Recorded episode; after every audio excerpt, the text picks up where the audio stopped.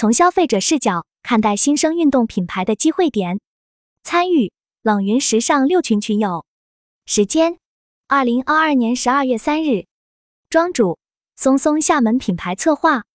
参与者：Sandra 惠州副六群见习副群主，白影苏州副六群副群主，小熊宝广州网店自媒体个人品牌 k a 安阳童装，好梦广州图案设计师。以下的冷云时尚圈讨论是就行业问题的讨论及总结，这些分享属于集体智慧的结晶，他们并不代表冷云个人观点。希望通过此种方式，能让更多行业人士受益。运动户外成为一种生活方式，越来越多人穿着健身服、美户外服饰出街。运动户外服饰正在成为热门赛道。一、运动与户外逐渐成为一种生活方式。一、你喜欢运动吗？做什么运动类型？运动频率如何？瑜伽、健身、骑行、徒步、跑步是大家比较常选择的运动类型。大家在运动中最大的收获是在减压、放松的同时保持健康的身体，解决亚健康问题。我最开始运动是为了减肥，现在则是为了把自己从工作压力中抽离出来，放松身心，以及保持身体的好状态。后来我发现，要达成好的状态。除了运动，合理的饮食配合也很重要。我最常做的运动是瑜伽，并且每天下班会走路三公里回家，周末会去进行户外徒步。在做瑜伽的过程中，我收获了更好的体态，改善了腰背痛的老毛病。同时，运动可以给人带来很强的目标感。工作生活里很多事，付出不一定有结果，但运动付出就会有结果。这种目标达成的成就感也会提升我做其他事情的动力和信念感。二、购买运动类产品时，你最在意哪些因素？前几年运动服的选择性很少，大家基本都只买大品牌的运动服装。现在的运动服色彩和款式越来越丰富，大众审美变得更加开放。大家在选择运动服装时，认为服装的舒适度和美观是最重要的。而运动服饰的面料功能表现是大家选择运动服装时最看重的点，比如面料的透气、重量、吸湿排汗、速干属性。但根据不同运动类型和运动强度，人们对服装的功能需求也不一样。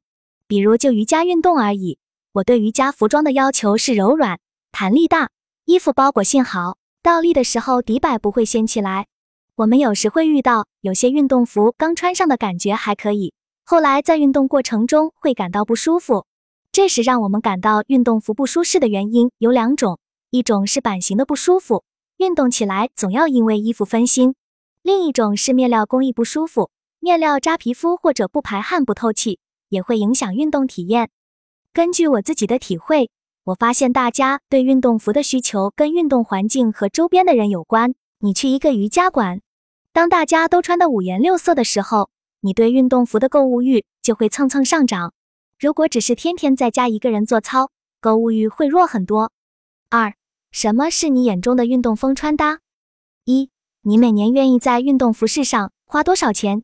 日常生活中会穿运动健身服出街吗？总结云友们的讨论，大家每年愿意花在运动服饰上的消费平均在三百至五百元左右，件数在一至六件左右，普遍会找性价比高的款式买。现在的运动服的穿着场景比较多，日常通勤、上班、休闲都可以穿着，并且运动服大多比较耐穿，穿不旧。在运动服的品牌选择上，Lululemon、Nike、Adidas、安德玛是大多数云友会选择的品牌，但也有云友比较喜欢小众品牌，反而觉得大众品牌的产品是入门级。二点 s l i z e r S Flow g o p Core 这些风格你知道吗？提到他们，你会想到什么？Athleisure 风格就是我们最常见的瑜伽裤卫衣穿搭。明星肯豆的穿搭是 Athleisure 风格的最好演绎。Athleisure 风格的穿搭最早出现可以追溯到欧美千禧年代，但现在直接穿瑜伽裤出门，在国内价值观上还多少有一点争议。Athflow 则是加入了西装、大衣等女性优雅元素的穿搭风格。Urban Outdoor。翻译的意思是都市户外，也被叫做山系，意思是将服装的户外功能与生活在都市所需的穿搭混合，塑造出兼具功能性、适合生活在城市的男孩女孩们日常穿着的风格。White Mountaineering、Nana Mica 以及 And Wonder 就是 Urban Outdoor 风格品牌中的佼佼者，他们被称为日本三大山系品牌。而当下流行的 Gopcore 风格更像是山系风格的延伸。在2020年 LV 秋冬秀场上，时尚品牌 Off White 创始人兼设计师 Virgil Abloh 身穿一件蓝色始祖鸟冲锋衣，把 Gopcore 美学推向大众视野。如果说 Urban Outdoor 是穿着有一定户外功能灵感的服装，Gopcore 就是直接把登山的冲锋衣、滑雪服穿到了街上。2022年9月起。小红书以井号 “Golfcore 户外新潮”为话题，发起了全民有奖征集活动。不少户外与时尚博主纷纷响应平台号召，用自己的穿搭演绎 Golfcore 风格，也吸引了大众关注参与。截至二零二二年十月二十三日，该话题收获了四百七十万浏览量，并还在不断发酵和增长中。三，聊一聊运动户外品牌。一，你会真实购买哪些运动品牌？原因是什么？Nike、ACG、始祖鸟、萨洛蒙、亚瑟士联名系列产品，北面哥伦比亚狼爪、猛犸象、土拨鼠、Patagonia、Goldwin、Montbero 是大家会选择的户外品牌。另外，迪卡侬的产品质量优秀，性价比高，是大多数户外运动爱好者的入门品牌。前段时间暴汗服很火，也有一些争议。暴汗服是智商税吗？如果是减肥，可不能只靠暴汗服，因为暴汗服的原理不是能加速你燃脂，更多是脱水。但暴汗服如果作为秋冬的热身防风保温装备，其实特别轻盈，这点很多人种草。二，你眼中不同运动品牌间的差异性由何产生？对大多数云友来说，影响自己购买决策的是品牌的性价比以及产品外观和舒适性。如果不考虑预算的话，购买决策纯粹看个人需求和品牌调性和专业度，并且会选择每个品牌最出色的品类。比如需要购买抓绒衣，会选择巴塔哥尼亚；买防水工艺背包会选择北极狐。也有部分云友表示自己会选择一个最近热门的新兴运动品牌，不会选择大品牌，因为小品牌的产品会更有个性，更愿意为此买单。男性消费者考虑更多的是服装的专业性和性价比。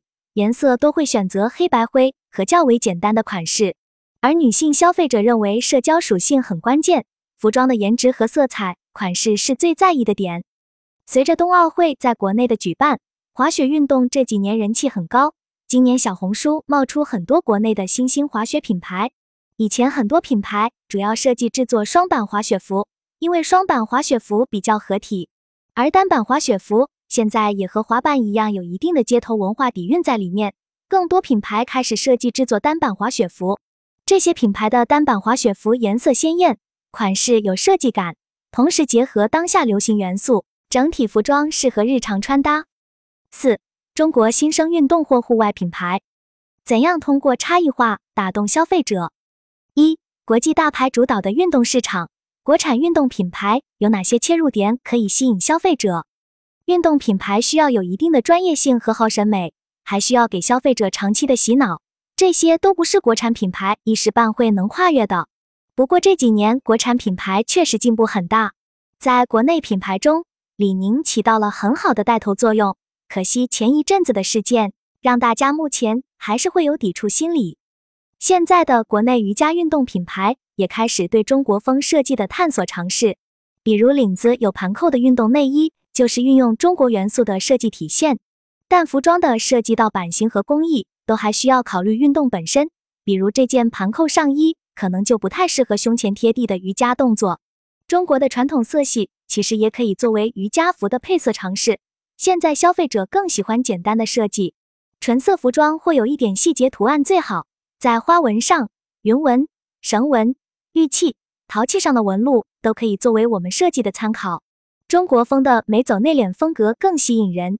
瑜伽服产品所传达出来的关键词本身就是舒适与沉稳，这跟我们的一些中国元素和文化是相一致的。除了做大牌平替以外，想要做出中国运动品牌，品牌需要具备专业性和高审美，还需要品牌给消费者长期的洗脑。以及做好设计创新与销售的平衡。